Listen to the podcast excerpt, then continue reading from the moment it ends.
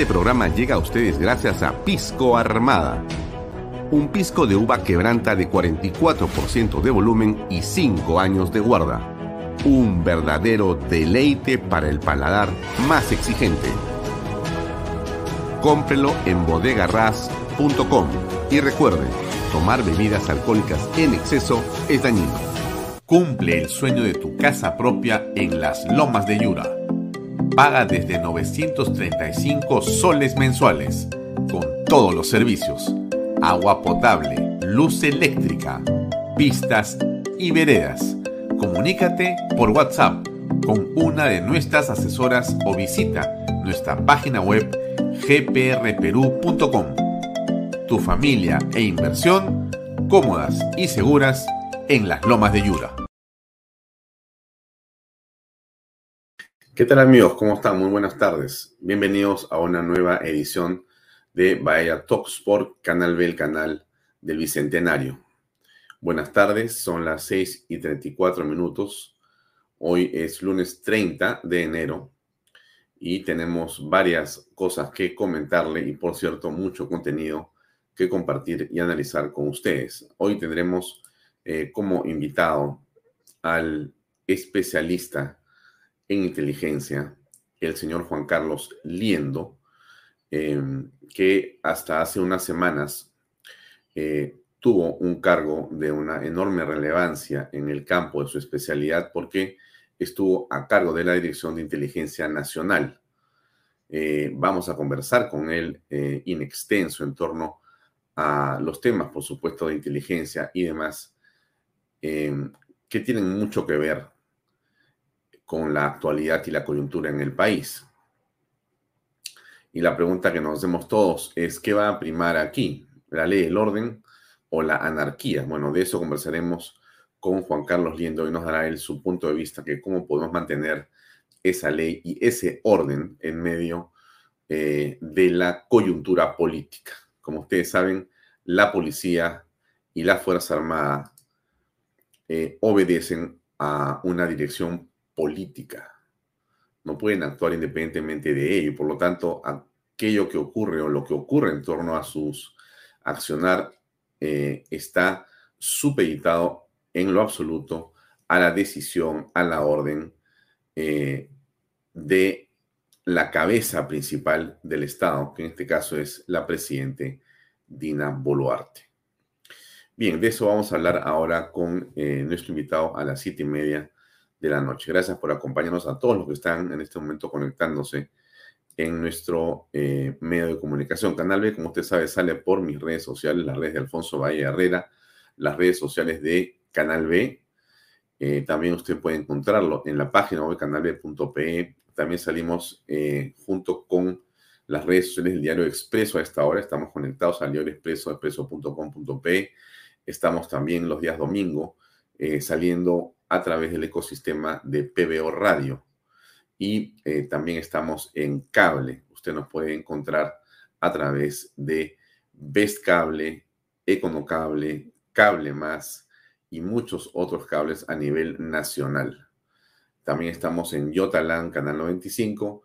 Y, eh, por cierto, nos reproducen eh, muchos cableros en diferentes partes del país y en el extranjero. A toda la gente que nos sigue como siempre, muchas gracias por estar con nosotros, por acompañarnos donde sea que esté. Nuestro, eh, nuestra promesa es donde haya internet y usted quiera saber de noticias en el Perú, debería entrar y conectarse con Canal B. Esperamos que eso sea así pronto, ya pasar del eslogan a la realidad. Algunas personas me comentaron eh, durante estos días del fin de semana eh, sobre todo el viernes en la noche, el sábado, el domingo, me escribían por redes sociales, lo han comentado el día de hoy también, que no podían ver Canal eh, B eh, a través de la plataforma YouTube, ¿no es cierto? Porque había aparentemente una restricción por imágenes que pusimos y que para YouTube habían sido imágenes cargadas de, digamos, un tinte violento y que por lo tanto, según su patrón y según su forma de visualizar o analizar o evaluar las imágenes habían puesto restricciones sobre la visión de nuestro programa en YouTube. Bien, ahora le quiero contar algo importante. Cuando nosotros hicimos Canal B, eh, lo que hemos tratado de evitar era justamente estar supeditado al criterio de YouTube o al criterio de Facebook o de Twitter, porque siempre hemos considerado que esas plataformas tienen eh, no eh, como lo declaran, de ser simplemente distribuidoras. O sea, esas plataformas no son simplemente eh, plataformas que alojan contenidos, sino en el fondo son editoras de contenido. Me explico, ¿no es cierto? O sea que las plataformas en ese sentido lo que quieren es eh, constreñir, censurar y decirte cómo tienes que comportarte y qué decir y qué no decir. De hecho, si yo pronuncio algunas palabras claves en este momento, YouTube nos va a censurar y también Facebook. Eh, no las puedo mencionar, pero le quiero decir algo que es muy importante. Las palabras tienen que ver, por supuesto, con el COVID y todo eso, ¿no es cierto? Pero antes de entrar a esos puntos, solamente para que lo tenga usted claro de qué cosa es Canal B. Entonces, Canal B, cuando entramos nosotros, nuestra forma de enfocar esto era que no podíamos, por respeto a la gente que nos sigue, estar supeditados y aceptar la censura de estos, digamos, editores, porque YouTube como Facebook y los demás son editores de contenido. Ellos eh, tienen un grupo de eh, editoriales que lo que es censuran, señalan, revisan y opinan sobre lo que tú puedes poner en tus contenidos. Entonces no hay libertad, sino tienes que supeditarte a su código de conducta, y en fin, y a su ideología, ¿no? Que es una que nosotros no compartimos además, ¿no es cierto? Nosotros somos, como usted sabe aquí, lo digo otra vez y mucha gente se va a escandalizar, pero lo voy a decir claramente. Acá somos gente de derecha, bastante conservadora, que tenemos una ideología más o menos definida que se puede tranquilamente encontrar bastante cercana del social cristianismo, de la doctrina social de la iglesia. Estamos muy cerca de esos postulados y en esas cosas creemos, en la familia, en la vida, en respeto a la, a la Fuerza Armada, a las instituciones que han hecho posible que la sociedad en el mundo eh, evolucione. Por supuesto, creemos en eh, la Iglesia Católica y en todas las instituciones en general que han permitido que la sociedad progrese. Eso son lo que nosotros creemos. Y hay muchos de estos digamos, liberales, ¿no es cierto? Que así se llaman, que son, al final de cuentas, caballeros escondidos, que lo que hacen es eh, censurarte porque no quieren que aparezcas en ninguna parte. Por eso yo estoy muy feliz de estar aquí en Canal B, de seguir en Canal B y gracias a usted de crecer en Canal B. Porque creo yo, y espero que usted comparta esto, que cada vez hay más gente que se reconoce como gente de derecha conservadora que cree en estos postulados y que está dispuesta a decir con claridad y sin temor, yo pienso así, finalmente es el uso de mi libertad. ¿No es cierto? Así que lo digo con todas sus eh, palabras y letras, para que no tenga ninguna duda usted de dónde está mi pensamiento. En todo caso, ¿no es cierto? Si usted ve este programa, eh, por cierto, hay tolerancia para quien pueda decir lo que quiera. Yo no voy a censurar a nadie, pero yo tengo una forma de ver el mundo y yo tengo un sueño por mi país, como lo tiene usted. Yo sueño que mi país sea un país donde haya más justicia social, donde haya menos brechas en general, donde exista más inversión, más libertad, más trabajo, más progreso y más felicidad. Y yo creo que eso se consigue a través del orden, la disciplina, a través del respeto de la Carta Magna, a través del respeto de las leyes, a través del combate a la corrupción, y a través de un tema que es fundamental para mí, que es la solidaridad con los que menos tienen. Bueno, esa es mi forma de pensar, yo no la voy a cambiar, estoy un poco viejo para cambiar estas alturas y más bien yo creo que eso cada día me hace estar más seguro que por ahí viene el desarrollo de nuestro país. Es mi quizá deformación la que hace que vea eso, pero no lo voy a cambiar. ¿Por qué le digo esto? Porque entonces ocurre esto que aparece.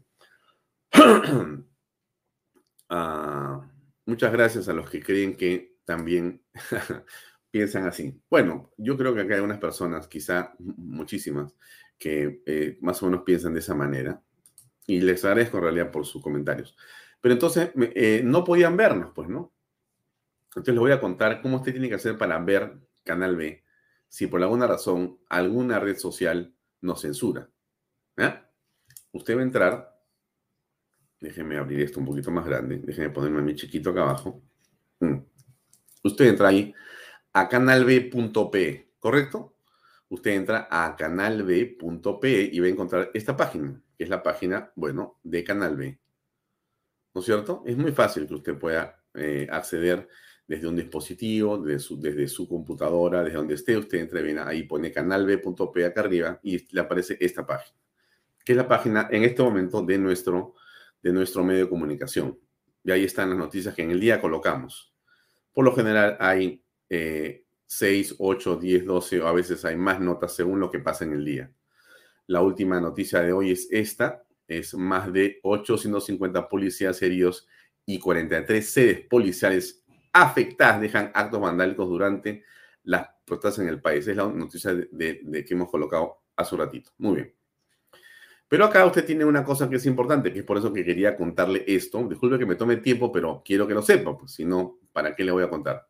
Va a este botón que, que quizá lo vea, ¿no? Que se llama programas, ¿correcto? Este que se llama, y le da clic a programas y va a apuntar acá todos los programas que hay en Canal B. ¿correcto? Vaya Talk, hablemos de política condena seminario, información con Fernando Sillonis, en tela de juicio con Vincenzo Ferrecho y Daniela Ravelo, perfiles con Pepe Mato, reflexiones con Pepe Pardo, economía Claudia María con Claudia María Hernández, este, familias con Yolanda Calambroyo, está eh, Daniel Armas y está el padre Luis Gaspar, etcétera, ¿correcto? Y pronto tenemos cuatro programas más que vamos a mostrar. Y usted acá lo que hace es ponerle clic a Bahía Talks y va a poder encontrar todos los programas pasados. De hecho, el último programa está acá, el programa del día lunes, ¿correcto? Usted le da clic, ahí está la fecha, 27 de enero, vaya a tu gran marcha por la paz, le da clic a usted y el reproductor va a poner automáticamente, dejo el volumen, ¿correcto? Y este programa, y usted puede ver el programa del día viernes, ¿correcto? Muy bien. Entonces, usted no necesita pedirle permiso a nadie ni estar supeditado a si le parece bien o mal a YouTube el programa de una u otra manera. Porque simplemente usted lo que tiene acá es no el del viernes, todos los programas para que usted los pueda ver. ¿Correcto? Ya, esto es algo que yo quería que usted supiera. Usted puede encontrar aquí en Canal B, en la página web de Canal B, los programas que hemos transmitido. ¿Correcto? Y por supuesto también en este momento, si usted entra a Canal B Live, va a encontrar esta transmisión, la que estamos haciendo en este momento acá, en vivo y en directo. Déjeme bajarlo ahí, ¿ya? Ahí estamos nosotros en vivo y en directo. Bien, no le, no le cuento más historias. Quería que supiera esto para que eh, no se sienta, digamos, eh, frustrado si quiere ver el programa en diferido y va a YouTube o va a una red social y por alguna razón esa red lo ha bloqueado. Las redes sociales hacen lo que quieren. Tienen equipos de sensores, ¿correcto? Y nosotros tenemos eh, nuestro propio servidor de streaming que está muy alejado de lo que es todas esas redes sociales. Y cuando nosotros hicimos Canal B dijimos, lo que queremos es tener servidores independientes, aunque nos cuesten un montón de dinero, pero queremos tener la posibilidad de transmitir sin tener que ser censurado jamás. De hecho, ningún programa de Canal B puede ser censurado por nadie, porque está arriba, en la nube. No dependo de nadie para salir al aire. Quería que supiera eso, porque de esa manera nosotros garantizamos que lo que decimos aquí, por último, es lo que decimos aquí. y nadie nos puede censurar. ¿Correcto? Listo. Entonces, dicho esto, disculpe la digresión y la extensión pero lo hago eh, básicamente por los amigos que nos han escrito preocupados porque no podían ver la señal en YouTube porque habían puesto una máscara que decía eh, contenido delicado o las cosas que ponen en verdad, ¿no es cierto? Así que, bien. Entonces, Canal B, le, voy a poner acá, canalb.pe, ahí está. Los que están eh, en Facebook y en ah, YouTube, les he puesto la dirección de canalb.pe. Y ya, pues es fácil ya no me pidan más. ya, muy bien, gracias. Entonces, regresamos al esquema importante de lo que ha pasado el fin de semana, lo que ha pasado en las últimas horas y qué está ocurriendo con la parte de política en nuestra patria. Déjame, déjeme decirle un par de cosas, no sé si antes o después. Mejor una vez, y es la siguiente, miren. Eh, somos un país, eh, en realidad, bastante complejo. Somos un país bendito, pero somos un país complejo, difícil para gobernar, un país difícil para poder, digamos, llevar las cosas adelante. Y esto eh, lo sabemos todos. Nadie puede pensar que dirigir una patria como la nuestra es eh, un lecho de rosas o un, eh, digamos, trabajo que puede hacerse con, digamos, tranquilidad o apaciguamiento. Por el contrario, manejar o conducir los destinos de el Perú siempre quizás ha sido difícil, pero en los últimos tiempos es más complejo. Y yo quiero explicarle mi punto de vista. Las razones de esto no tienen que ver con que eh, qué está ocurriendo, que algo pasa, que, que por qué no se ocurre. En el mundo entero eh, existe una enorme ah, difusión de los contenidos y de lo que pasa en los temas políticos o sociales a una velocidad mucho menor que la de antes. En el Perú, que somos uno de los países en el mundo donde hay mayor consumo de redes sociales en el mundo, ¿ya? Eh, nosotros, este en Perú, estamos acostumbrados ahora a fiscalizar desde el mundo digital. Nosotros me refiero a todos los peruanos. Escuchamos, eh, vemos, oímos, opinamos, compartimos, criticamos y decimos en libertad lo que nos parece sobre lo que pasa en el país. Esto hace que los impactos de la opinión pública sean muy importantes para cualquier gobernante. Ah, ¿Eso quiere decir que uno tiene que gobernar con la calle? No, le estoy contando una circunstancia. ¿Cómo gobiernas es otro tema? Pero eso es algo que ocurre. Entonces, la sensación de que estamos frente a una tormenta permanente es algo que no va a desaparecer, va a continuar. ¿Eso es malo o no? Es la vida. O sea, la vida de hoy, que es distinta a la hace medio siglo, es una en la que uno escucha en las redes sociales una enorme, digamos, y permanente eclosión y confrontación de ideas y pensamientos. Más ahora cuando se descubre con claridad que en el mundo existen posiciones globalistas que quieren apoderarse de países como el Perú. Y no me digan ustedes que yo soy parte de la teoría de la conspiración, porque yo no soy ningún teórico de la conspiración. Soy una persona común y corriente como usted que mira las cosas y opina en función de lo que ve y de algunos años de experiencia que puedo haber visto más cosas de repente que otros pero mi posición es una en la que yo veo con mucha preocupación que el Perú se ha convertido en el centro de un ataque internacional para apoderarse básicamente de sus riquezas, sean estas ambientales, medioambientales, naturales, eh, tiene que ver con minerales, con, eh, eh, digamos, geopolíticas, etcétera, etcétera, etcétera. Y qué duda, el poder del narcotráfico y de la minería mundial. Eso no está en discusión.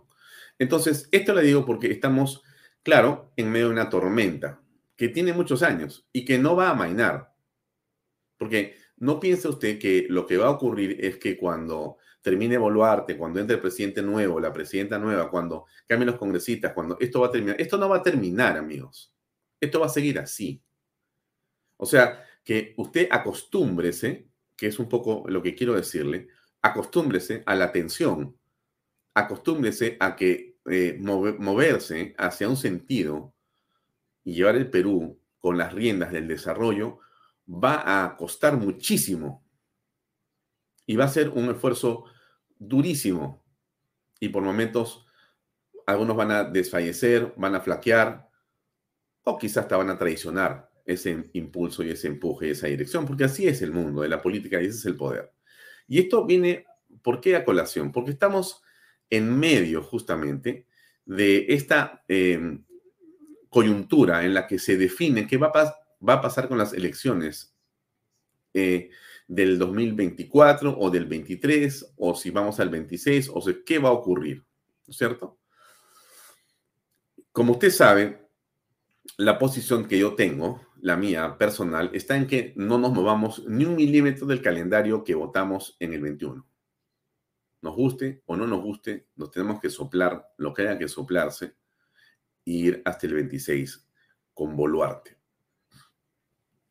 Mi postura tiene que ver o coincide con la postura de algunos partidos políticos, creo que muy pocos, pero algunas personas, pero yo creo que la mayoría de ciudadanos, en todo caso, aunque no piensen así, yo pienso así, ¿correcto? Yo creo que votamos y nos vamos de frente el 26, porque así es. Oye, pero qué mal, pero que Alfonso, porque fíjate que Boluarte no, que qué mala que es comunista. Boluarte es lo que es. Lo hemos dicho hasta el cansancio, aquí varias veces. Mientras algunos han aplaudido y se han tirado al suelo por ella, nosotros hemos criticado todo el tiempo al señor Boluarte y la seguimos haciendo. Eso no quita que ella está dentro de una sucesión constitucional. Y eso no es que me guste o no me guste, es que son las reglas de juego que creemos, los que realmente creemos en la institucionalidad, que tiene que respetarse porque así son las cosas. Y que no se puede, bajo ninguna circunstancia, ni porque la calle lo grita, y hay que ver quién es la calle, ¿no? Ahora vamos a ver eso. Entonces, decir, no, vamos a adelantar las elecciones, porque me da la gana, porque sabes que tengo ganas de ser presidente, pues. Entonces me llamo fulano o mengano o quiero ser congresista, entonces me da la gana que sea así, entonces adelante, pero no quiero esperar hasta el 26. Yo quiero que voten por mí de una vez, porque estoy seguro, como han dicho mis amigos, que voy a ser presidente de Perú, quiero ser candidato de una vez. ¿Qué es eso? ¿Qué cosa es eso? ¿O qué es exactamente en medio de lo que estamos? O sea, por eso yo le pido a usted eh, reflexión sobre el debate que tenemos en el país en este momento. Mucha gente está preocupada. Todo el día hablo con personas y leo lo que la gente dice sobre por qué eh, esto está descontrolado. Vamos a hablar también de ese tema ahora, pero, pero voy a mi punto, ¿no es cierto? Se votó el 21 y se acaba el 26. Esa es la, esa es la, la postura. Esa es la postura. No hay otra postura. Esa es la postura. Votamos el 21 y te la soplas hasta el 26. Así es la historia. El 26 aprendes a votar y votas hasta el 31. Y así es, de 5 en 5. Ahora bien, aparece esta historia de la violencia, de la violencia, y la violencia es el detonante y la razón que tenemos todos que aceptar para que se cambie el calendario. Boluarte dice, en su mensaje a la nación, voy hasta el 26. Alguien dice, no, no. Entonces, hasta el 24. Entonces, bueno, alguien dice, sí, no, puede ser, vamos a votar, vamos a ver qué se puede hacer. Entonces vamos al 24. Y después dicen, no, vamos al 23, en octubre, porque la cosa no va para más. Están los marchantes en la calle. Nos no, no, nos van a destruir la ciudad, van a paralizar la economía, el turismo, todo está caótico, entonces tenemos que aguantar que sea en octubre.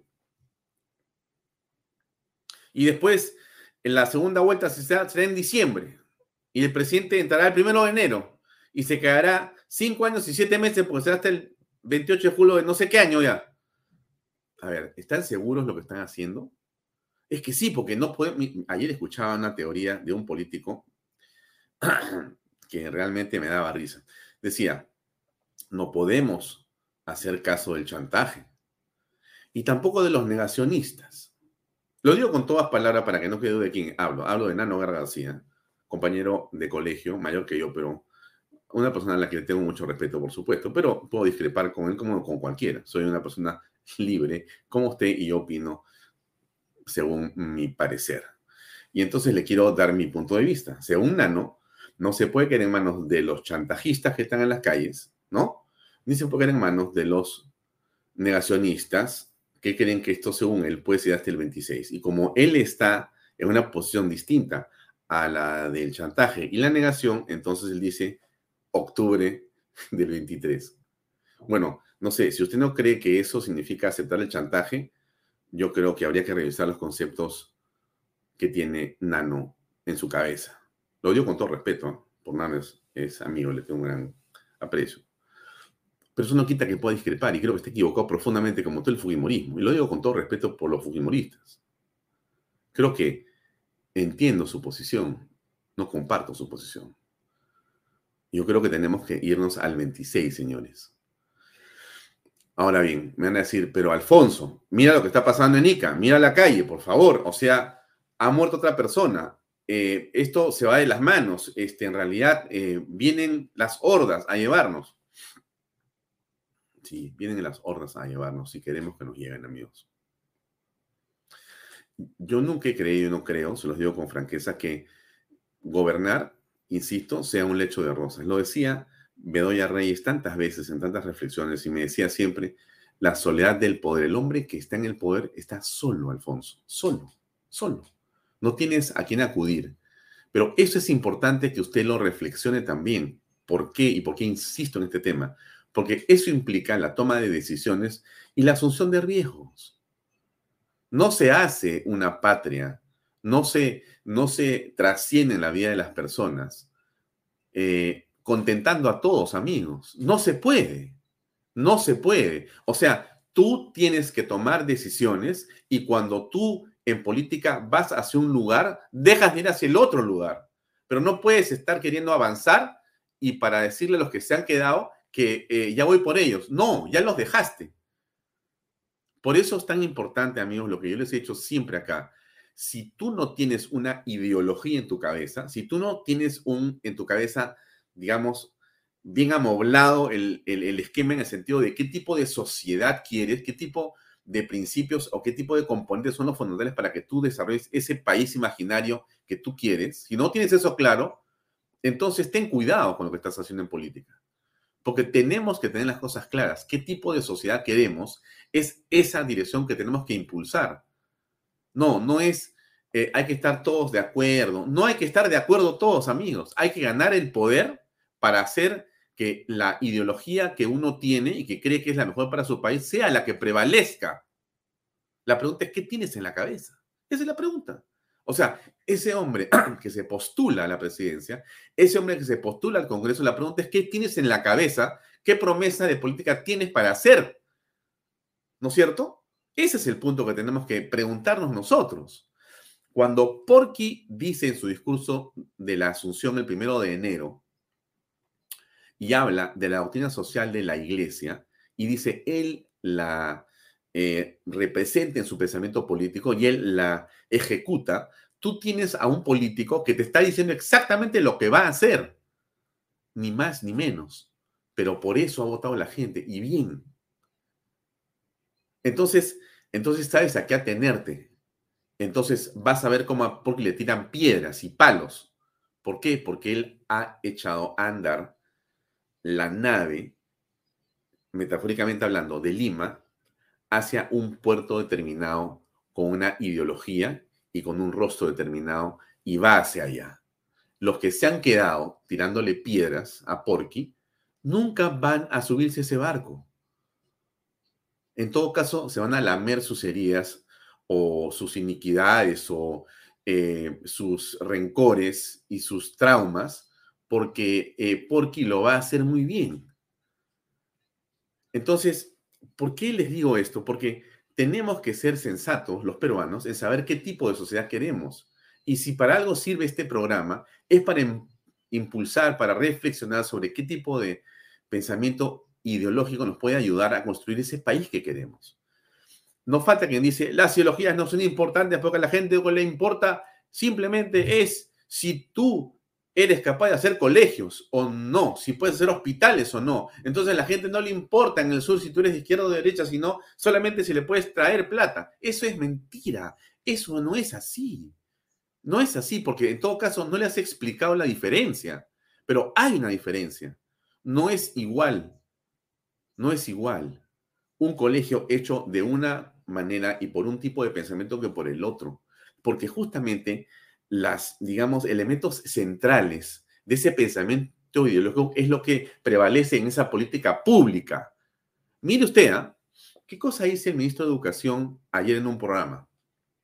Algo fantástico. ¿ah? Dice, yo he encontrado acá una cosa impresionante. ¿Qué cosa he encontrado? Pura consultoría. Pura consultoría. Pero no solamente la consultoría de los consultores, no los ministros de Estado y exministros de Estado y exministros de Estado están todos conectados acá a una red de consultorías que no sirven para nada, porque hay un jefe y ahora el jefe tiene a tres personas más y cada uno tiene a tres más y a tres más. Entonces tienes una, eh, digamos, burocracia que se ha multiplicado sin ningún tipo de eficiencia.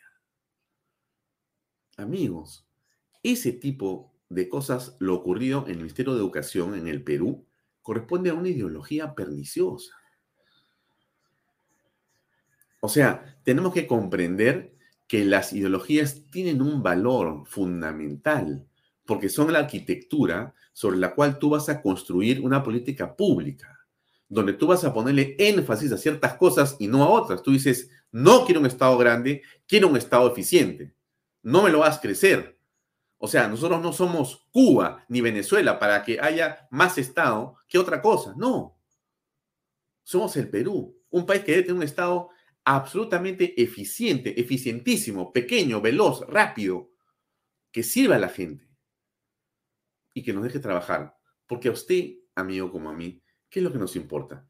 Que nos dejen trabajar que me dejes la vía libre, que que haya turismo, que dejes que haya venta en las casas, que crees que en el restaurante haya, haya venta en los restaurantes, que haya en las tiendas las cosas funcionen. ¿Y eso cómo se hace? Sin Estado. Mejor dicho, con un Estado eficiente y pequeño, tanto como sea necesario. Y eso es tener un pensamiento ideológico.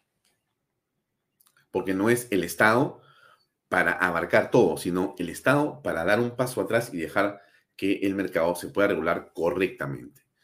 Esto que yo le digo, amigo, que puede parecer un poco, este, digamos, extenso, disculpe por la extensión, pero es que quiero decírselo, es algo que tenemos que aprender a, entender que es esencial en la votación que tengamos por delante. Entonces, piense usted en la ideología y piense usted cómo esa ideología va a permitir que nosotros construyamos un país como el que queremos. Entonces, en nuestro país estamos discutiendo sobre qué va a pasar en este momento, ¿no es cierto? Porque ahora resulta que la votación va a ser dentro de un rato más, se están discutiendo em, si, va, mejor dicho, va a haber debate unas horas más sobre si es que es en octubre o si no es en octubre la elección general. Hay todo un tema que vamos a ver ahora. Pero entonces, esa es mi, mi, reflexión, la, la cosa es esta, ¿no? ¿Cómo nos ponemos de acuerdo? Y la pregunta es, ¿qué cosa vamos a hacer? Que como en la calle hay 2.000 personas gritando, o 3.000 personas gritando, o 10.000 personas gritando y quemando eh, comisarías y queriendo asesinar a personas, los que no gritamos ni apedreamos ni incendiamos, que estamos sentados trabajando y pagando impuestos, que somos 33 millones de peruanos, menos 10.000. Tenemos que aceptar lo que dice los 10.000 que están gritando afuera y sus representantes en el Congreso. ¿Ese es el país que queremos? O sea, así va a ser. Porque si va a ser así, le digo lo que va a pasar. Si se hace caso a la turba, en modo alguno esa turba va a contentarse con elecciones y con Congreso nuevo, bajo ninguna circunstancia. Y quien crea eso, por Dios, hay que ser bien inocente. ¿eh? No sé si es inocente, un poco tonto ya. Porque tú no puedes pensar que porque vas a tener un presidente nuevo en enero del próximo año, entonces todo va a ser Perusalén. No existe Perusalén. No existe.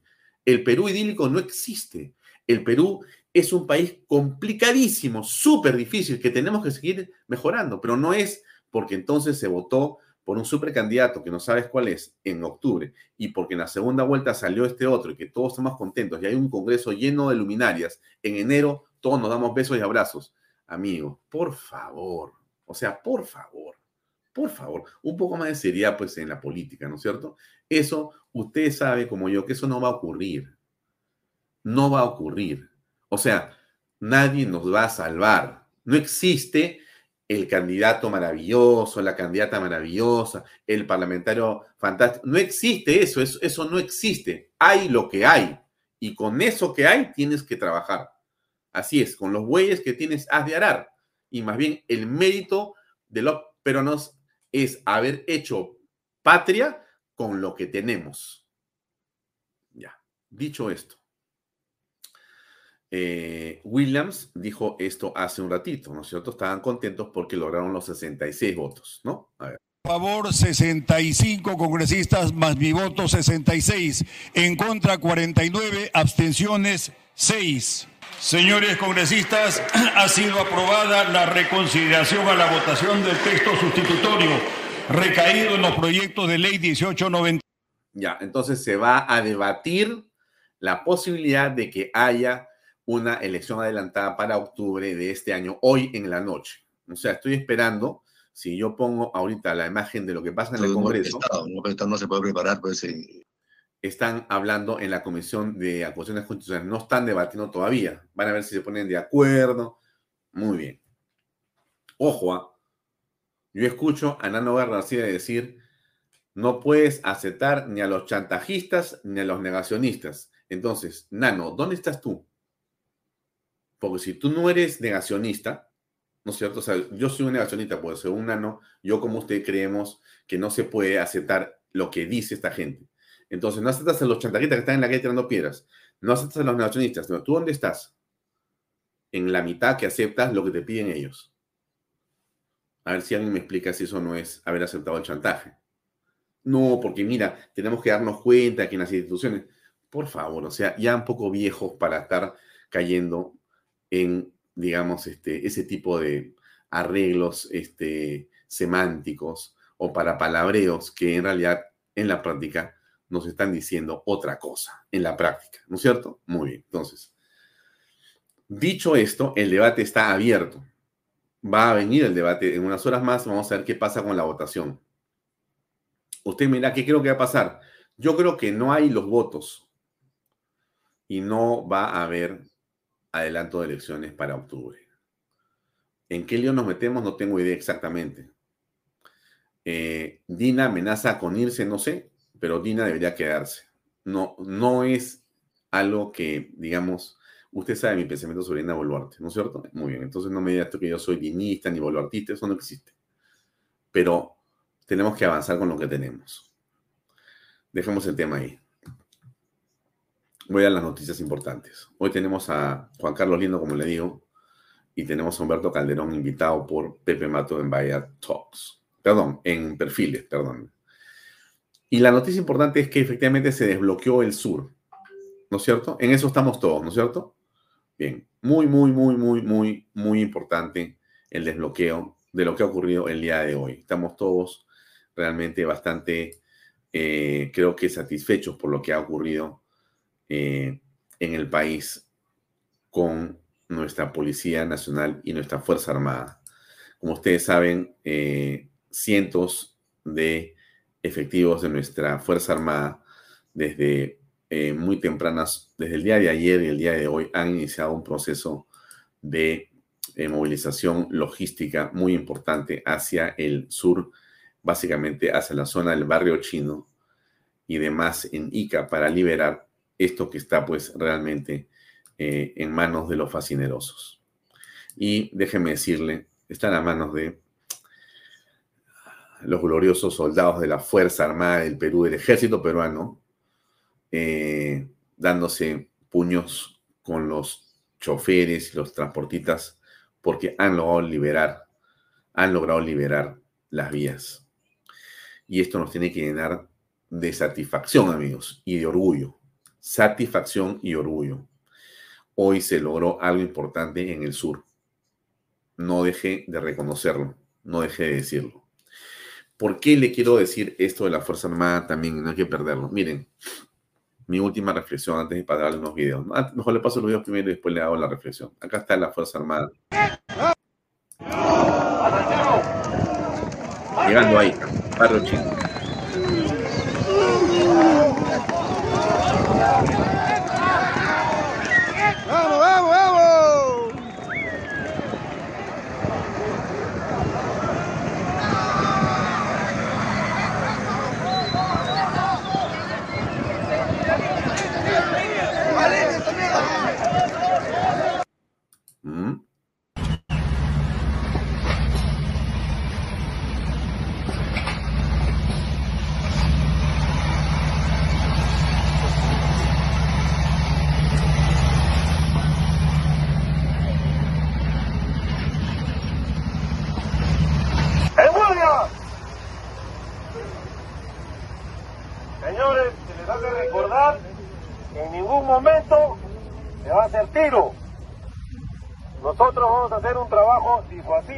presencia.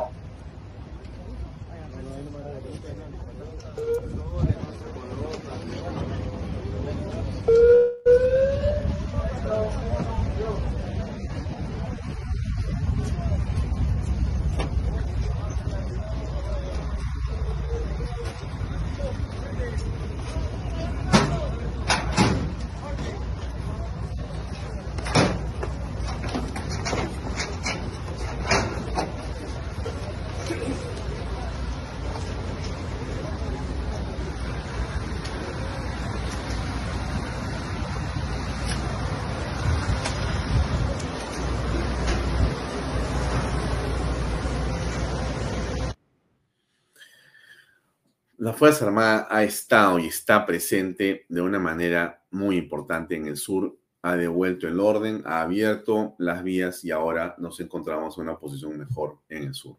Van a poder volver a trabajar esos campos paralizados y poco a poco volvemos a la normalidad. Cuesta, el esfuerzo es enorme. La pregunta que todos nos hacemos es por qué la señora Boluarte no ha hecho esto antes por qué ha tenido que pasar 58 muertos para que ella tome la decisión de hacer esto. Esto que usted está viendo se hace con una llamada telefónica. Esto que usted está haciendo se hace diciendo, vayan y liberen la zona que está bloqueada. Lo ordeno porque soy la jefe suprema de las Fuerzas Armadas. Y lo tienen que hacer. ¿Por qué no lo ha hecho Dina Boluarte? Es la pregunta que todos nos hacemos. Porque esto puede ocurrir la segunda, perdón, la tercera semana de diciembre o la segunda semana de diciembre. Estamos 30 de enero. Esto comenzó el 7, 8 de diciembre. Van a ser dos meses de desastre y de caos en el país.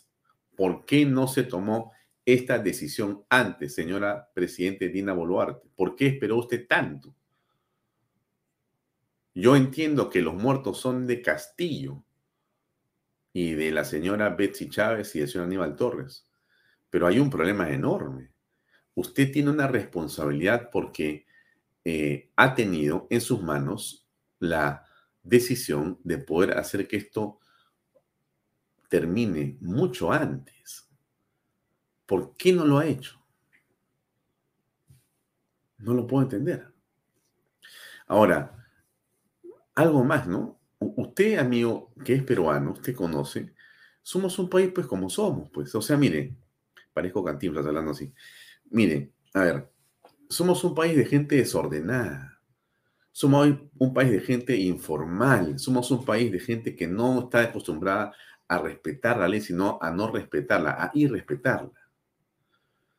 Y somos un país que por momentos necesita un tinte autoritario de la autoridad, del gobernante. Necesita un gobernante que tenga capacidad de imponer la ley. Si no, te pasean todos. Entonces, eso que nosotros conocemos en el Perú, porque no hay otra manera de, de avanzar, es esto que está pasando ahora. Porque lo que ha ocurrido en el barrio chino y en expansión urbana, en esos dos bloques de ICA, no tiene que ver con la constitución, con la constituyente, con Dina renuncia, no tiene que ver con nada de eso. Ni lo que pasa ahí, ni lo que pasa en el norte, en la zona de Chao de Virú, que es lo mismo. En ninguno de esos dos casos de bloqueos hay un asunto que tiene que ver con temas políticos son mafias, mafias, mafias y mafias subidas en el tema de la cuestión política. No tiene nada que hacer acá la cuestión eh, ideológica, en lo absoluto. Son simplemente mafiosos que están o no a usted, no recuerda usted cómo cobraban e, en la época de Sagasti o en otras oportunidades han aparecido siempre bloqueos en ese sitio. Siempre. ¿Por ideología? No, son business, son mafias que no se logran desarticular por alguna razón que no comprendemos, pero que extorsionan a los camioneros, a los transportistas, los extorsionan a todos. Entonces, lo que está pasando ahora es que la autoridad ha ido a decir hasta acá no más. Correcto. Y eso va a ir pasando en el país en general y en el sur también va a decrecer. Esto va a decrecer. Es lo que yo creo que esto va a decrecer. ¿No es cierto? Ya, se va a controlar. Pero si tú no estás dispuesto a tener mano fuerte y dura, no seas presidente del Perú, pues. Anda vez de ser presidente de otro lado, no sé. De Club Apurímac. Pero tú no puedes ser presidente del Perú si no estás dispuesto a romper huevos. No se pueden hacer tortillas de otra manera. Lamentablemente es así, amigos. No es, ¡ay, qué me este el autoritarismo! que ¿Cómo puedes hablar así? ¿Y dónde quedó la doctrina social de la iglesia? Justamente, pues, cuando tú dices, mira, cuando había un este, periodista de Canal 7 que decía, la vida o el orden, o la ley, yo prefiero la vida, yo le diría, mira, hermanito, te voy a explicar, siéntate una en tu, en tu silla y mira lo que está pasando acá. Esto se llama orden. Gracias a estos soldados, ahora ese niño enfermo puede cruzar por la vía y no va a morir. O sea, gracias al orden y la ley hay vida. No puede haber vida con las mafias cubriendo las carreteras. Qué lógica forma de pensar. Entonces tenemos que comprender que la autoridad tiene que respetarse y que la Fuerza Armada y Policía Nacional tienen que cumplir una labor que en este momento es de pacificación y tienen que recobrarse y tienen que recuperarse todas las vías nacionales. Y yo le diría a usted, amigo, cueste lo que cueste. Es que no hay otra forma, porque si tú no haces eso, si tú no haces eso, entonces no estás dispuesto a gobernar. Entonces, mejor en verdad vete, pues, entra en el poder. Porque el costo de gobernar es eso, tienes que enfrentarte a estas decisiones, pues la soledad del poder, esa es historia, pues solo toma la decisión y solo te compras el problema y vas a hacer dos cosas. O pasas a la historia o la historia pasa sobre ti y te olvidas. Entonces, ¿qué cosa hay, qué otra manera de arreglar este problema? No hay otra manera. Tienes que poner orden. ¿Qué piensa una hija de un policía? Ah, me pongo este testimonio que es muy bonito, se lo quiero poner, escucha. Carla Altamirano y soy hija de un policía. Bueno, estoy haciendo este video que ni siquiera sé si lo voy a publicar eh, para desahogarme. Solamente para eso. Para mí es, es muy difícil llamar a mi papá y preguntarle si comió, si no comió, si está bien, si a día le pasó algo. Eh, porque sé que le preocupa más. Sé que le preocupa más el hecho de que su hija esté preocupada por él y siempre trata de hacerse el fuerte. Y me duele que mucha gente no pueda ver eso. Me duele que muchas personas piensen que es un simple policía, cuando no es así. Saben que el policía tiene una familia detrás. Una familia que está esperando que, que llegue a su casa, que llegue bien. O unos hijos que están esperando que su papá o su mamá o sus hermanos lleguen a salvo. ¿Por qué? Porque quieren dar la vida por su patria. ¿Por qué? Porque son policías de vocación. Y de verdad que es triste que no le den el mérito que se merecen. Porque un policía no es un simple policía. Un policía es un héroe. Porque el policía se levanta todas las mañanas a dar la vida por ustedes, por la sociedad, por el país. Y es algo que ustedes no pueden ver. Y es algo que ustedes piensan que es un trabajo fácil. Y qué lástima, de verdad. Qué lástima poder hacer el bien y que nadie se dé cuenta de eso. Yo estoy muy orgullosa de tener un padre policía, un padre que se dedica todos los días por hacer el bien por nuestro país, que se dedica todos los días por estar con su personal, por cuidar a los suyos, cuidar a sus policías, se madrugan, no comen, se exponen a, a tantas cosas y ni siquiera se dan cuenta ustedes de la ansiedad que nosotras, su familia, tenemos. Yo soy la princesa de mi papá y él es mi héroe, él es mi rey. Y yo no sé qué haría si él no estuviera en mi vida. Y solo quiero decir para todos los que tenemos algún familiar policial, estén orgullosos porque son unos héroes y valen absolutamente la pena valen mucho la pena. Y yo levanto el pecho al decir que mi padre es policía y estoy orgullosa de él. Y es un ejemplo para mí. Él es mi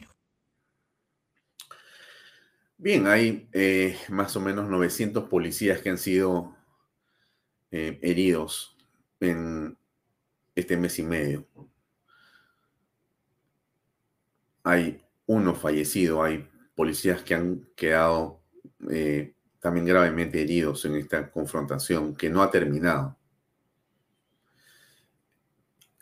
¿Qué duda cabe de, digamos, la reflexión que hace esta señorita sobre su padre policía, en el sentido que tenemos que comprender lo que significa el esfuerzo que estos hombres están haciendo por nosotros. Nadie va a estar de acuerdo nunca con los policías malos ni corruptos, por favor. Hay también sacerdotes corruptos, hay abogados corruptos, hay arquitectos, ingenieros, contadores, periodistas futbolistas. Hay corrupción en todas partes, pero hay gente buenísima en el mundo. Y en el Perú hay gente extraordinaria. Y hay policías que son ejemplares. Y es detrás de ellos donde está justamente la patria con su constitución para ser defendida. Y lo están haciendo, amigos. Han habido en estos días muchos colectivos que han sumado esfuerzos para tratar de llevar pertrechos, agua, escudos, todo lo posible. Cada vez que uno ve eso, se conmueve de que haya personas que comprenden que puede no ser mucho una botella de agua por un policía, pero es mucho ese gesto que le hace la ciudadanía al entregarle una botella, le estás entregando un beso, una caricia, un abrazo, un reconocimiento, un agradecimiento, que es lo que se merecen estos hombres. Aquí hay un ejemplo de los muchos que vamos a poder ver en los próximos días seguramente. Apoyo a nuestra Policía Nacional.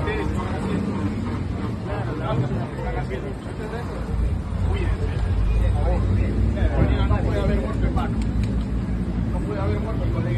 en vano. moral. Estamos al lado de ustedes. Cuídense, por favor. Mucha moral. No se dé pobrecida. No puede haber muertos con Claro.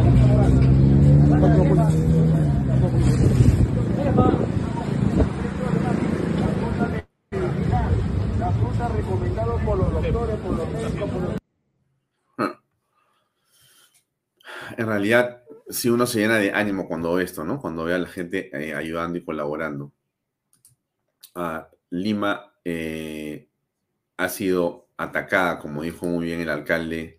Quiero pasar a esto. Eh, Rafael López Aliaga pide que Centro de Lima sea declarado zona intangible. Yo creo que es de la Plaza de Armas, seguramente a 10 cuadras a la redonda. Hay que evitar que sea cualquier tipo de manifestación ahí. ¿Por qué? Porque es que no puede ser. Están destruyendo la ciudad de Lima. ¿Qué es esto? Miren ustedes este video de cómo rompen los adoquines y ellos me dicen, no graves, no graves. Mire usted.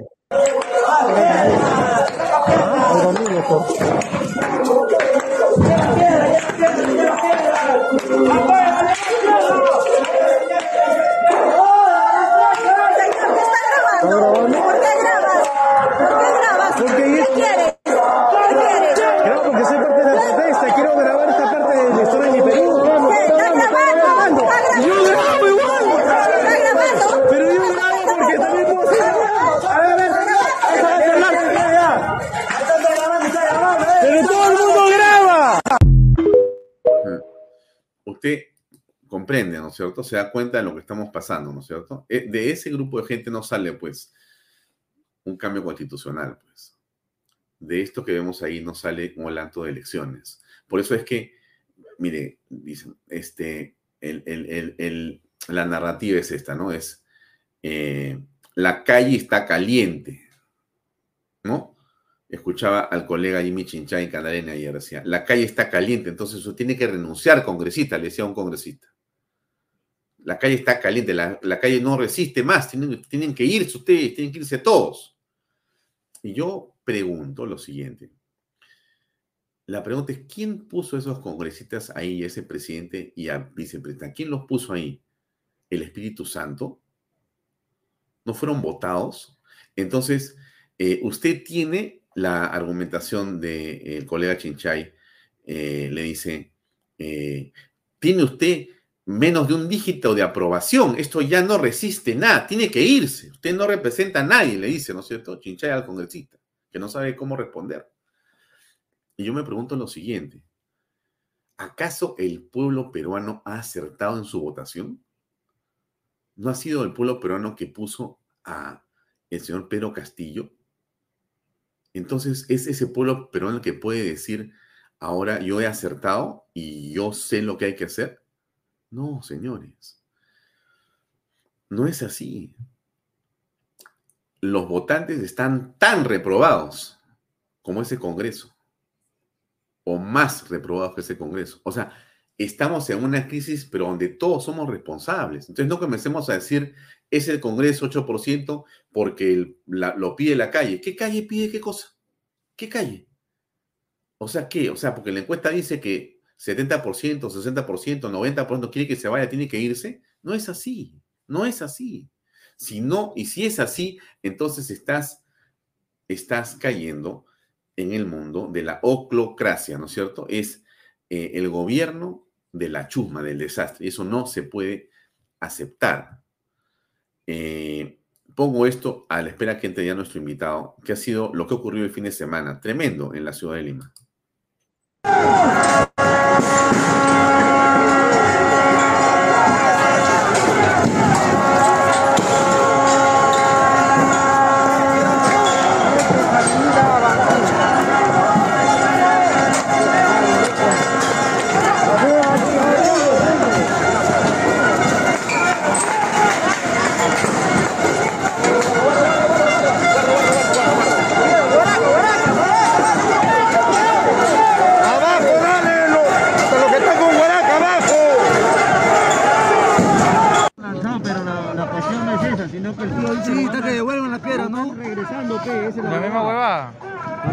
que lancemos que nos lo regrese.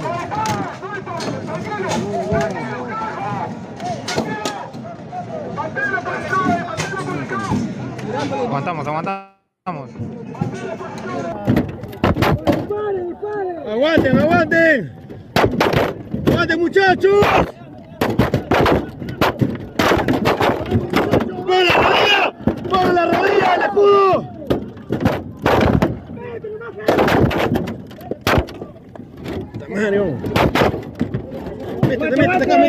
vete de acá. Rompieron el escudo. De acá.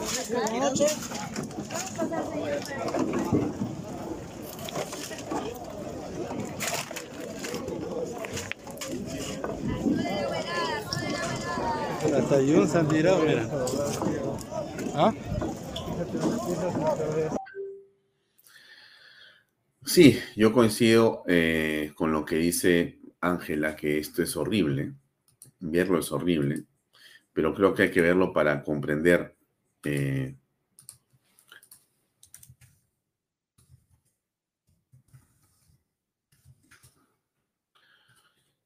comprender lo que, lo que está eh, ocurriendo lo que deberíamos hacer, ¿no? Esto hay que verlo a cada rato. Esto es a lo que se enfrenta la Policía Nacional. Es tremendo el tema en el que estamos, difícil la manera de superar esto, pero no hay otro camino que el orden. No existe otro camino que el orden y la ley. No hay, no hay otra forma, amigos.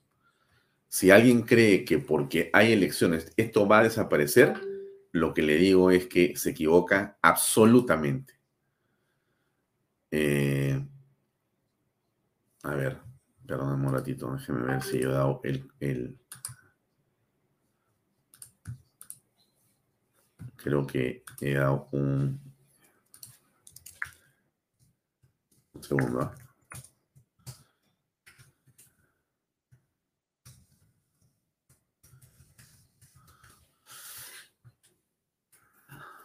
Entonces, yo le decía a usted, si usted o alguien cree que esto va a cambiar por el hecho de que entremos a un proceso electoral, ¿por qué? Porque el barrio chino va a poner a su candidato. Ah, sí.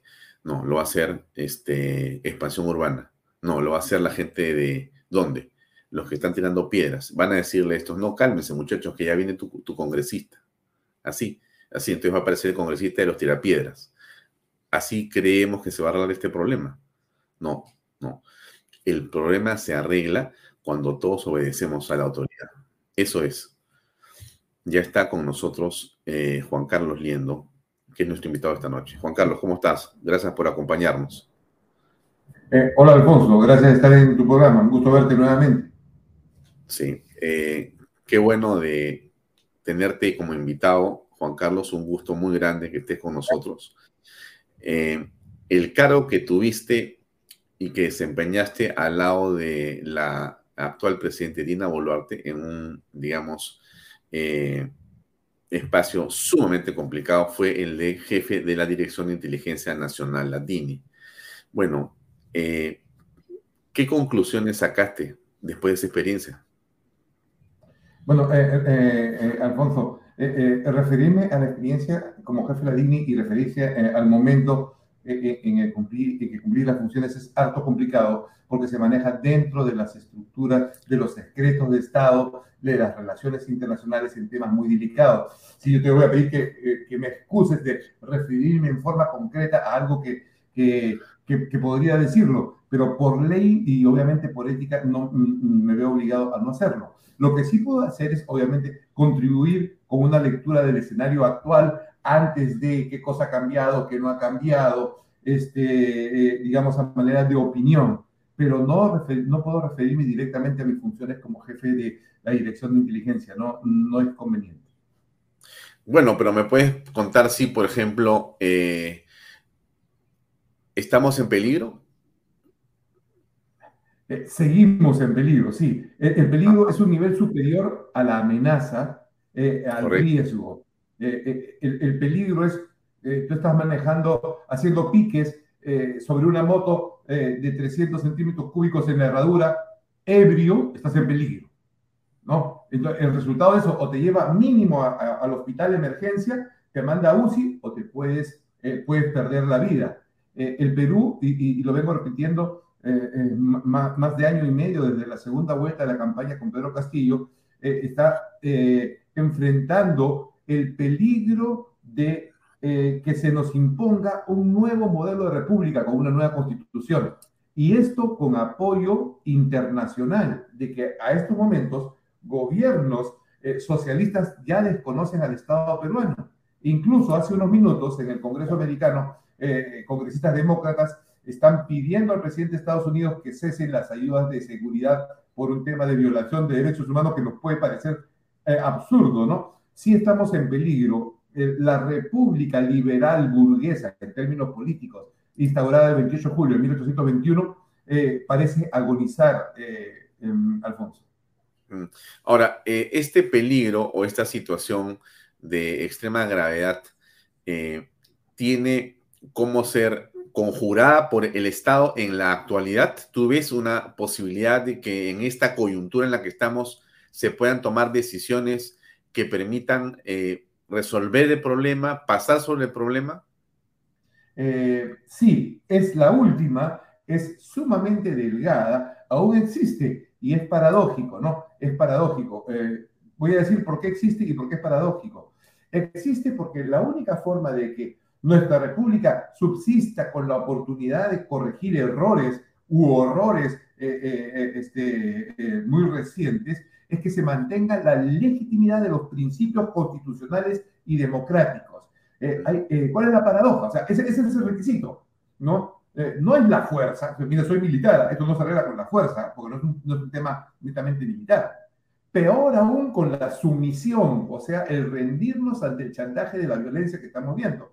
Solo hay una línea delgada que tiene una paradoja, como insisto, la institucionalidad democrática constitucional y la paradoja es que eh, los actores políticos que solo pueden sobrevivir en la institucionalidad democrática, este, hay actores políticos que podrían estar trabajando o consciente o inconscientemente eh, eh, la están minando desde dentro.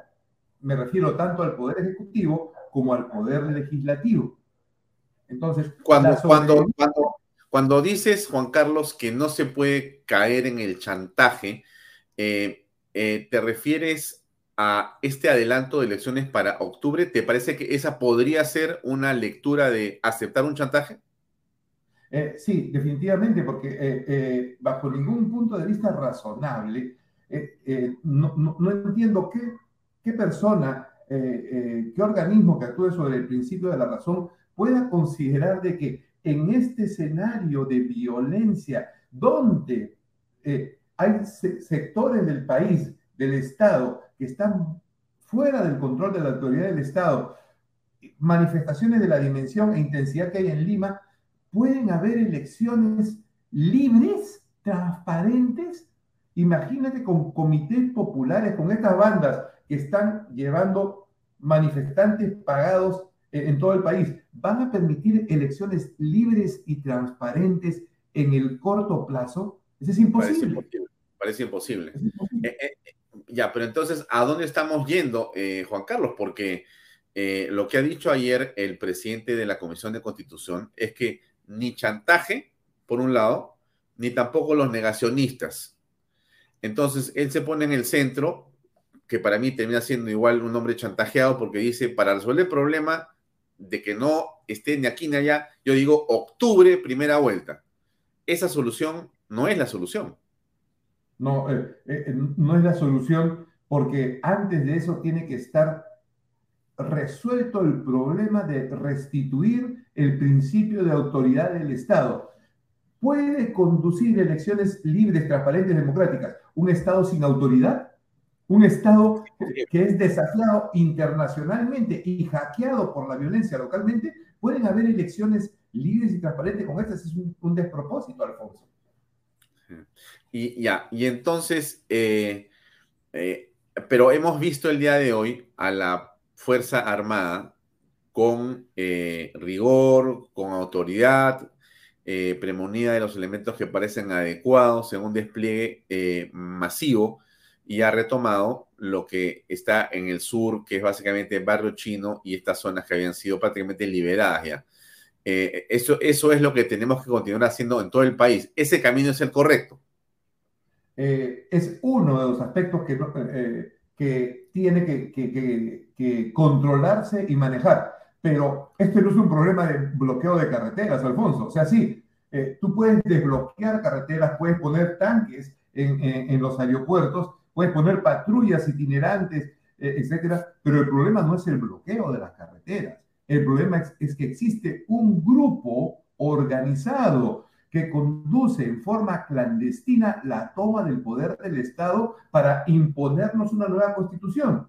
O sea, sí, vamos adelante, ese es el camino, digamos, ¿no? Se tiene que restablecer el principio de autoridad del Estado, pero si no existe una visión política de lo que estamos enfrentando, entonces eh, las carreteras las, van a volver a tomar. Y si no es carretera, va a ser otra cosa.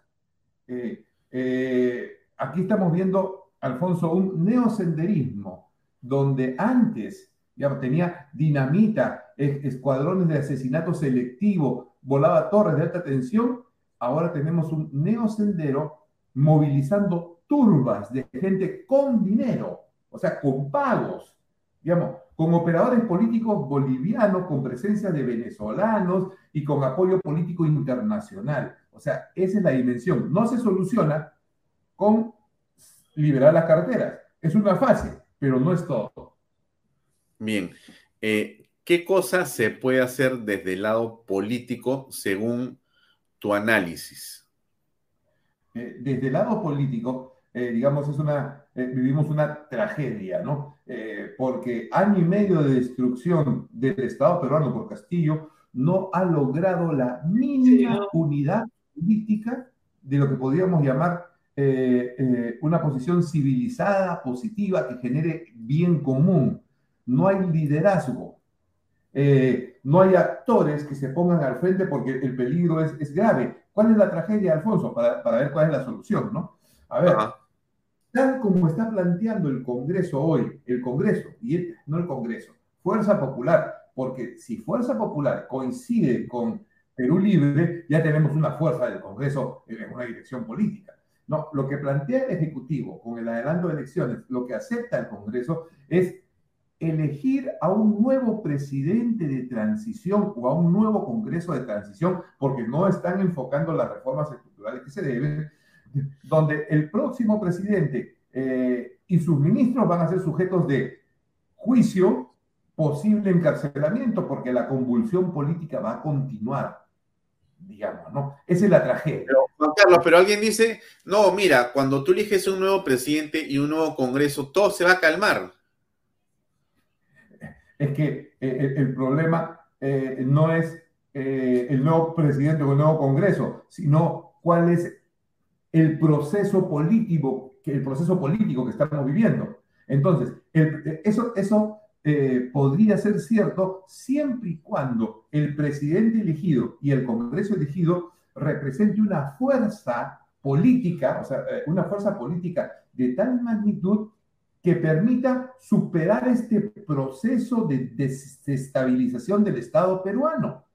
O sea, una elección de un presidente, un segundo Castillo, una elección débil como la de Pablo Kuczynski, una posible eh, candidata como Keiko Fujimori solamente apoyada en el Fujimorismo, eh, sin que tenga el soporte de poderes fácticos reales para superar este proceso político, eh, eso, Alfonso, es un nuevo gobierno de transición, en las condiciones que se están planteando al momento. ¿ah? Eh, una pregunta que surge de los chats con eh, la, gente que ve este programa, nuestros eh, televidentes, es, ¿está Cuba y su servicio de inteligencia presente de alguna manera interviniendo en el proceso político peruano? A ver, tenemos el socialismo del siglo XXI y todos los presidentes socialistas, al cual se ha sumado Chile. ¿Cuál es el factor transversal? ¿Cuál es el factor transversal? Y la referencia transversal de ello, el socialismo latinoamericano al siglo XXI. ¿Quiénes son los operadores de eso? O sea, no lo digo yo, está ahí, digamos, ¿no? Obviamente, eh, el, servicio secreto cubano, a través de sus embajadas, eh, son los operadores principales de este activismo eh, de, de socialismo latinoamericano que recorre desde México, digamos, La Habana, Caracas, Nicaragua, Argentina, Bolivia y Chile, es transversal. O sea, ah. a ver, en Nicaragua hay operadores cubanos, en México no pero sí hay política. En Venezuela, sí. En Bolivia, sí. En Perú, eh, al momento clandestinos y encubiertos. Pero esta es una ola de socialismo latinoamericano y, los cubanos son de lo mejor en esto. Eso, e, e, eso no hay duda. Mm. Bien. Y entonces, eh, ¿cómo es que está interviniendo Bolivia? Y en realidad, ¿cuán peligroso es ese eh, rumor que escuchamos de la escisión del sur o de una parte de eh, Puno o Juliaca? a ver, esto al punto de vista de, de la geografía del poder. Eh, vamos a Bolivia. Bolivia tiene un, gobierno socialista del MAS. Evo sigue siendo el principal operador político ovacionado en la CELAC. Evo ha sido invitado y ovacionado en la CELAC por eh, los países socialistas. no estamos hablando de un, personaje medio o bajo. No, o sea, Evo Morales, como activista del socialismo latinoamericano al siglo XXI, con su partido de aparentes discrepancias, pero en el poder, está ahí. Eh, pero Cuba tiene una economía hoy que podríamos decir, perdón, Bolivia tiene una economía hoy paupérrima, han agotado sus recursos naturales y su estructura de producción. Y otra cosa, que es la más importante para llegar, para llegar a, Puno, ¿ah? eh, Bolivia en la práctica ya se ha escindido en dos. La parte de Santa Cruz eh, está bajo la influencia económica y política de Brasil.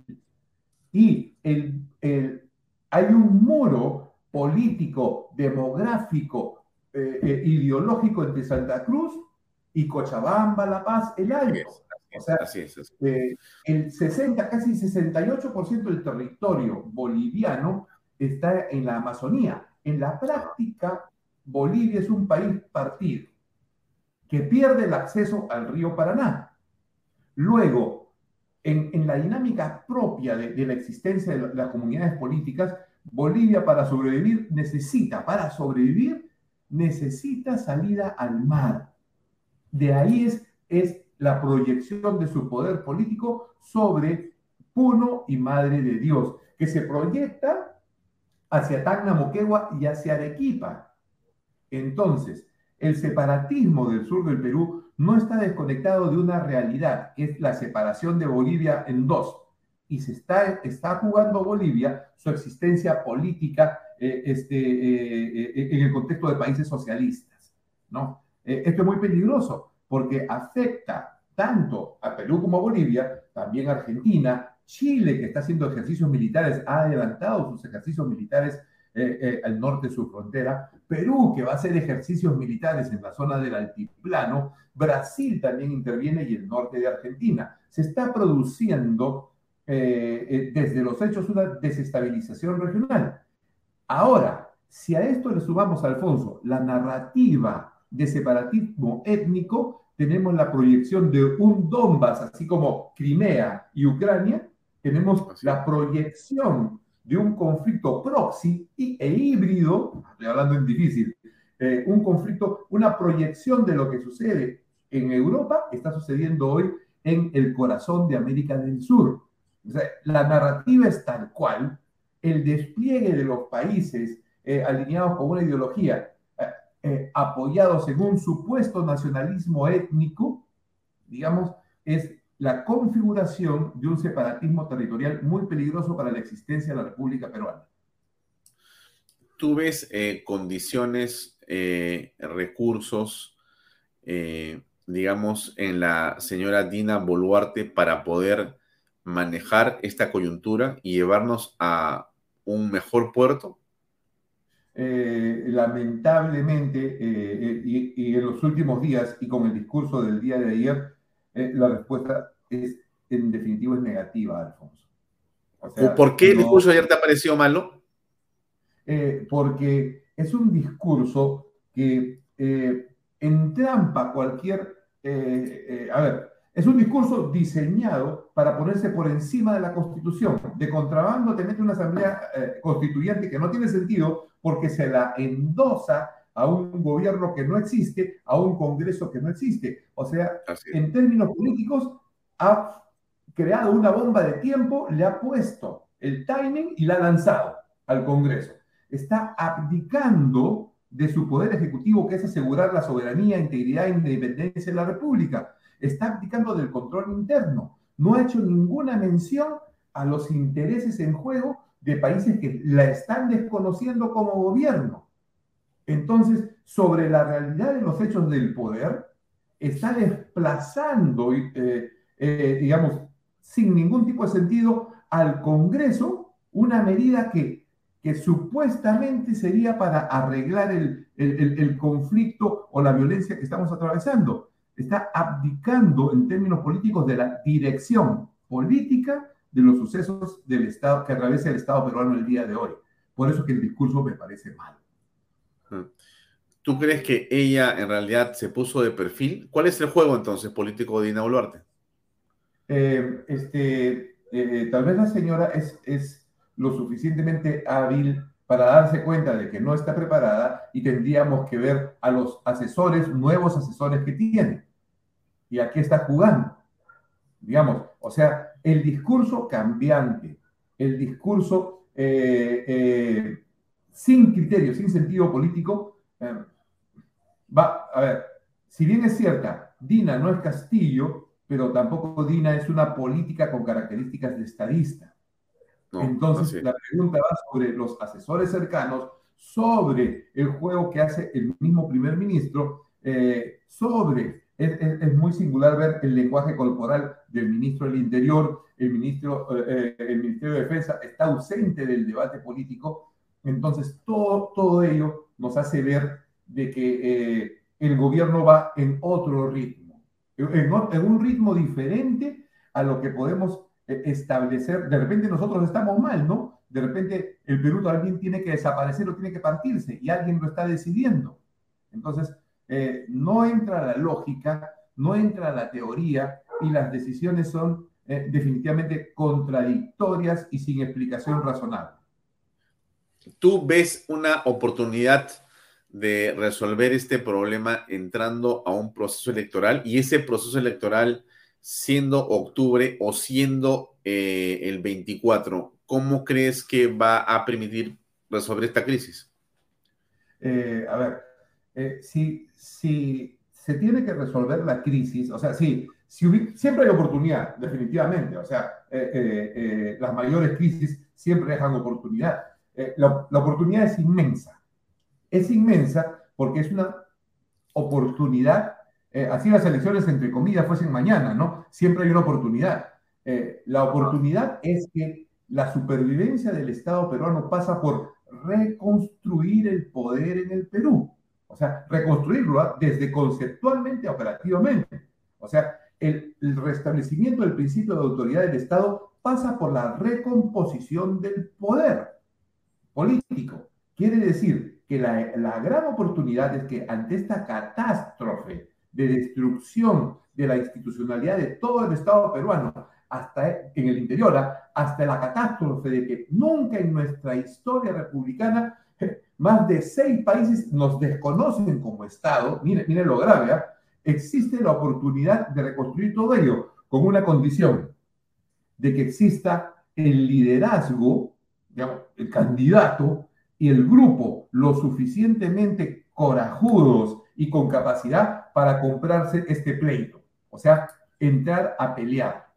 Digamos, eh, más, allá de lo razonable, eh, este, eh, es tiempo de hombres con coraje, con conocimiento, con valor, para poder defender todo, todo lo que hemos acumulado en años de experiencia de vida política y no ser sometidos o por un globalismo o, por un populismo andino de carácter marxista. Si hay oportunidad, Alfonso, lo malo es que eh, eh, eh, aquí desde, desde, la, ah, desde la tribuna no, no, vemos quién o quiénes podrían ser, ¿no? Ah, porque en la encuesta que hoy día publica CPI, hemos visto que está primero Rafael López Alea como futuro candidato presidencial, lo sigue Hernando de Soto. Después está Vizcarra. ¿Qué piensas al respecto? ¿Qué opciones tenemos? Eh, bueno, eh, tenemos las opciones pues, de, un, de, un outsider, ¿no? Eh, salvo Rafael López Aliaga, que al menos podría cumplir con el perfil, no estoy tan seguro de, de, que él, en, términos de política, deje la municipalidad de Lima. Pero si se compra el pleito, tiene todo el perfil para ser quizás él, él, la persona que se la juegue digamos, ¿no? O sea, tiene, tiene el perfil de conocimiento, de coraje, valor. Eh, no, veo, no veo por otro lado, este, Alfonso, sinceramente, ¿no? Mm. Dejar la municipalidad, la municipalidad de Lima para comprarse el pleito grande eh, va a ser una decisión casi heroica, heroica, y solo va a tener éxito si, eh, esto por favor en términos positivos, ¿ah? Si eh, eh, deja de ser un poquito Rafael y es más abierto y más político. Ahora, eh, Hernández Soto argumenta, no, no lo he escuchado, pero pienso que el argumento de Soto podría ser que él conoce a los informales, que él conoce a los mineros ilegales, que él sabe cómo hacer que las cosas caminen y que él, bueno, tiene mucha, digamos, este, experiencia con el mundo en general y que él cree que puede resolver esto. ¿Cómo ves esa, esa posibilidad en De Soto? Eh, em, a ver, si las posibilidades de, Hernando de, Soto, al, igual que las de eh, Rafael, digamos, son personalidades potentes, ¿no? este, aterrizasen las posibilidades de, A ver, Hernando de Soto, para aterrizar sus ideas, a ver, Hernando de Soto puede ser un buen, un buen, entre comillas, un buen Napoleón, pero necesita sus generales, con la libertad de acción y la apertura necesaria para poder hacer las cosas del enfrentamiento de esta guerra política. Digamos, las, las ideas de eh, eh, Hernando de Soto, este, eh, eh, podrían tener cierta aplicación, pero lo que se necesita son operadores guerreros políticos, digamos, ¿no? Eh, Hernando de Soto tendría que ser igual un poco menos Hernando, Hernando, y tener una mayor amplitud para un nuevo liderazgo.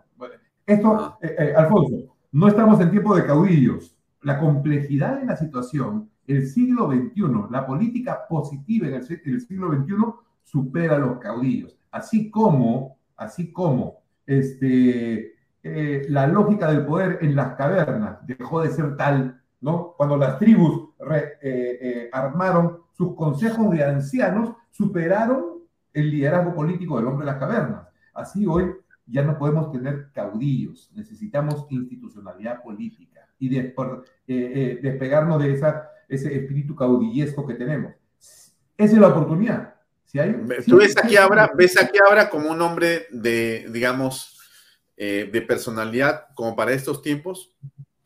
Eh, eh, el general Quiabra, obviamente que, todos lo conocemos, como militar también lo conozco, es un hombre de enfrentamiento y de choque, digamos, duro, decidido, digamos, pertenece a la escuela militar antigua, o sea, él se puede poner al frente, él puede luchar, y, y algo de lo que podríamos estar de acuerdo, necesita ser un poquito menos el general que habla y ser más político, más abierto, eh, porque ya no podemos manejar caudillos. O sea, si hay personas, digamos, pero tenemos que pensar, eh, digamos, no solamente en, el, en la palabra eh, muy caviar de consensos, más que, más que consenso en la unidad de acción, unidad de liderazgo, y eso implica que los líderes que estamos conversando, eh, son líderes, de hecho, tanto Rafael como Orlando Soto, como general Quiabra, despersonalicen un poco ello para dar paso a la nueva institucionalidad del poder.